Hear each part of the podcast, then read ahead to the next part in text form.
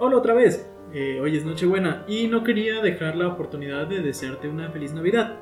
Este es un episodio sin número porque técnicamente no lo tenía escrito, se me ocurrió subiendo el anterior.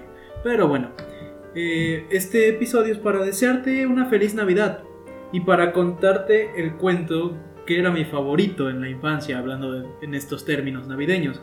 Así que ponte cómodo y vamos a escuchar el cuento o canción de Navidad de Charles Dickens, el cual tiene como personaje principal a Ebenezer Scrooge, que seguro lo has escuchado en una u otra versión. Así que sin más, feliz Nochebuena y disfruta conmigo este episodio. Ebenezer Scrooge era de puño apretado, era un viejo pecador, exprimidor, codicioso, traidor y avaricioso. Duro y encerrado en sí mismo tenía un negocio junto con su difunto amigo Marley, quien hacía seis navidades, porque era Navidad, había muerto. Nadie en las calles le hablaba, pues sabían bien la respuesta venidera.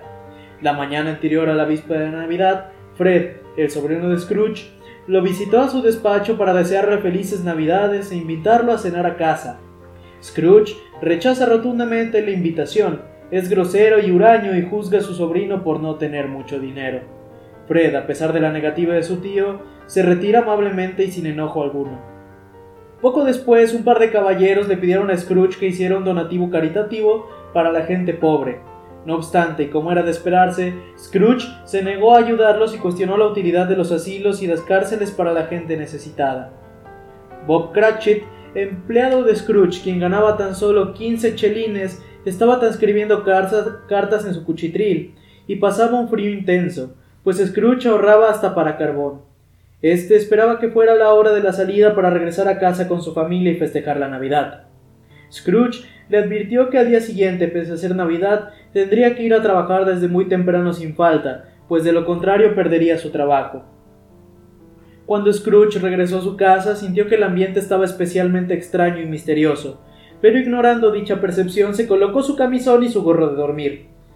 Cuando éste estaba sentado en un sillón se oyeron estruendos y campanas en la casa y el espectro de, su difunto socio Marley apareció ante él cargando cadenas que representaban su penitencia por haber sido mezquino y avaricioso en vida. En principio, Scrooge no quiere creer lo que ven sus ojos, pero los estruendos y gritos de Marley lo someten a escuchar. Marley hizo su aparición para advertirle a Scrooge que debido a su comportamiento él estaba destinado a viajar sin descanso, y que aquello que también le ocurría a él, de no cambiar su actitud. Por ello, le daban la oportunidad de reivindicarse y tres espectros se encargarían de visitarlo en las noches consecuentes a la una de la mañana. Cuando el espectro de Marley salió por la ventana, Scrooge se dispuso a dormir. A las cuatro de la mañana, Scrooge se despertó y a partir de entonces el reloj comenzó a avanzar con rapidez, dando las campanadas y haciendo pasar un día entero en cuestión de minutos. Cuando el reloj marcó la una de la madrugada, apareció ante él el primero de los tres expertos, era una extraña figura, como un anciano del tamaño de un niño. Su cabello que colgaba por su espalda y su nuca era blanco, quizá por la edad, y no obstante la cara no tenía la menor arruga, y el más tierno vello aparecía sobre su piel. Los brazos eran muy largos y musculosos, las manos, las piernas y pies igual, como si su presión fuese de una fuerza inusual. Vestía una túnica del blanco más puro, y alrededor de su cintura llevaba un lustroso cinturón cuyo brillo era hermoso. Sostenía una rama de fresco y verde acebo en la mano y en contradicción en el emblema invernal, su vestido iba adornado con flores veraniegas. Desde la coronilla de su cabeza irradiaba un chorro de luz clara y brillante, y usaba un gran apagaluces como gorra, que ahora sostenía debajo del brazo. Este espíritu se presenta como el espectro de las navidades pasadas, quien lleva a a su pueblo de infancia, Ambos entran a una casa antigua donde observan a Scrooge de niño leyendo un libro imaginándose historias. El viejo Ebenezer siente un enorme gusto y nostalgia al recordar aquellos momentos cuando viajaba con la imaginación.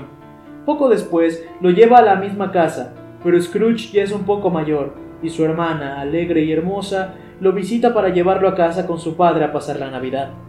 Scrooge recuerda con amor a su hermana, quien murió poco después de haber tenido a Fred, su sobrino. Posteriormente, el espíritu lo lleva al despacho de Fezziwig, su primer jefe, quien tenía dos aprendices y los alojaba en su casa. Era Navidad y había un festejo en la oficina a donde todo el mundo asistió, bailó y se divirtió. Scrooge sintió en aquel momento la necesidad de hablar con su empleado Cratchit.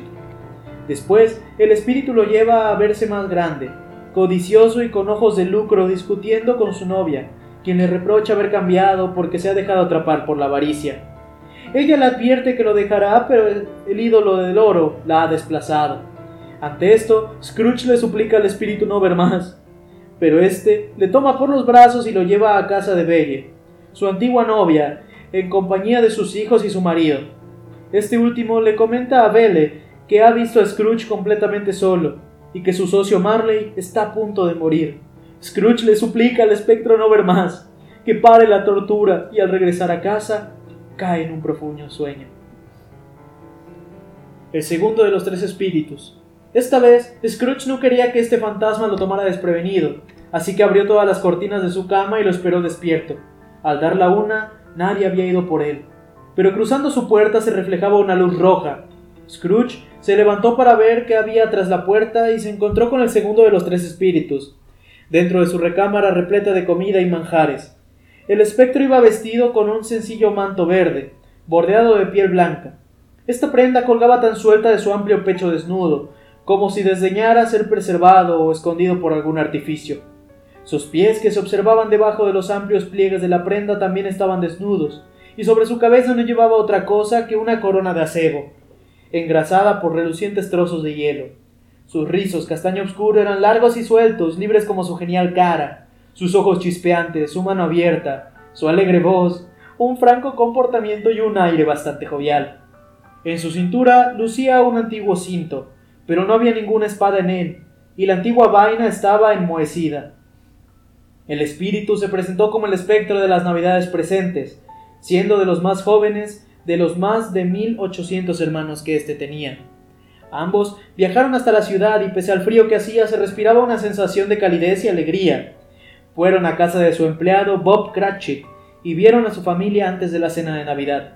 Cratchit tenía varios hijos, dos pequeños, Martha y Peter, y el pequeño y enfermo Tiny Tim, quien cojeaba de una pierna.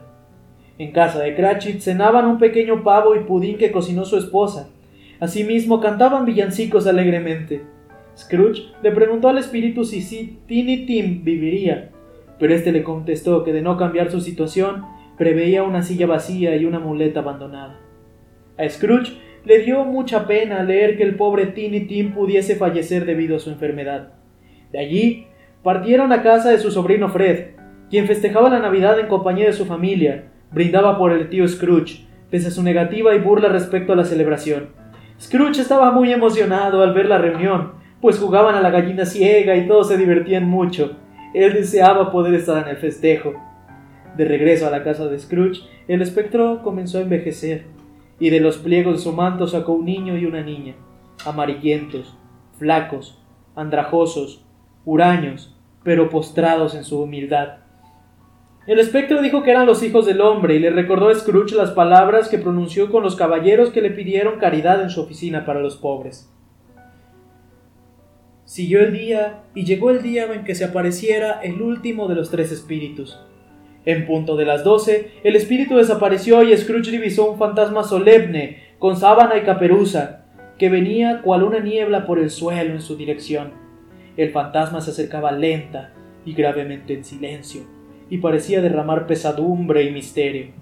Iba arropado con una prenda negra, que le escondía la cabeza, la cara su forma y no dejaba nada visible de él excepto una mano extendida. Scrooge le preguntó si él era el espectro de la Navidad por venir, pero este espectro no contestaba ni pronunciaba una sola palabra, únicamente señalaba con su mano la dirección. Scrooge le seguía en la sombra de su manto. Primero fueron a la ciudad y escucharon varios nombres de negocios que Scrooge conocía hablar de la muerte de alguien, Después visitaron la casa de un señor que le compraba a unas mujeres las cortinas de cama y ropas de un difunto. El siguiente lugar que visitaron fue la casa de una pareja que discutía sus deudas, dado que la persona a la que le debían había muerto. Sin embargo, cualquier cosa era mejor que seguirle debiendo a un difunto. Posteriormente, fueron a la casa de Bob Cratchit y se percibía la ausencia de Tim Tim y su profunda tristeza que ésta provocaba en sus familiares. Asimismo, Bob platicaba que había visto a Fred, el sobrino de Scrooge, quien fue muy amable con él e incluso le ofreció trabajo a su hijo Peter. Finalmente fueron al cementerio y el espectro señalaba una lápida en particular, en la cual estaba inscrito el nombre de Benetzer Scrooge. Por tanto, éste le suplicó que le permitiera reivindicarse y que le diera ahora en adelante honraría todas las navidades. Pese a sus súplicas, el espectro lo rechazaba, y en un último sollozo de Scrooge, el espectro se convirtió en la columna de su cama, permitiéndole sentirse liberado e infinitamente feliz por esta segunda oportunidad. A partir de este momento, Ebenezer Scrooge juró tener siempre presentes a los tres espíritus de la Navidad, y decidió iniciar un cambio drástico en su vida. Al salir a la calle comprendió que aquel día era la víspera de Navidad, así que le encargó a un muchacho comprar el pavo más grande de la tienda para enviarlo, en anonimato, a casa de Cratchit. Inmediatamente después se encontró con el señor que le había pedido caridad para los pobres, y Scrooge le ofreció una suma muy considerable. No se dilató para ir a casa de su sobrino y pasar la Navidad en compañía de su familia, tal y como lo había visto con el segundo espectro. A la mañana siguiente, Scrooge esperaba a Cratchit en su oficina, quien llegó un poco tarde. Scrooge lo regañó por su tardanza, pero era parte de una farsa para notificarle que le aumentaría el sueldo y que le ayudaría a sobrellevar los problemas de salud de Tiny Tim. Scrooge cambió radicalmente. Se volvió bueno y generoso. Tiny Tim, quien no murió, tuvo a Scrooge como un segundo padre. A veces la gente se reía del cambio de Scrooge, pero no importaba. El antiguo, viejo amargado y tacaño ahora era alguien feliz que había cambiado por el espíritu de la Navidad. Y pues bueno, este es el cuento que quería compartir contigo. Quizá ya lo conoces. Quizá lo has escuchado porque tus sobrinitos, tus hermanos, tus hijos o quien sea lo escucha mucho por estas fechas, tanto en su versión de película como con Mickey Mouse. Pero bueno, te vuelvo a desear, al igual que ayer, una feliz Navidad, unas felices fiestas. Pasa un día, una noche agradable con tu familia. Recuerda cuidarte mucho porque la situación de esta pandemia nos tiene a raya. Y aunque no sea tu festividad favorita, todos tenemos una razón para celebrar Navidad. Algunos por su fe católica, otros por el simple hecho de estar con la familia. Feliz Navidad. No te digo feliz año nuevo porque te veo el 30 de diciembre en el último episodio de este año. Gracias por estar conmigo este 2020 y te veo el próximo miércoles, aquí en Te lo cuento, el podcast. Feliz Navidad.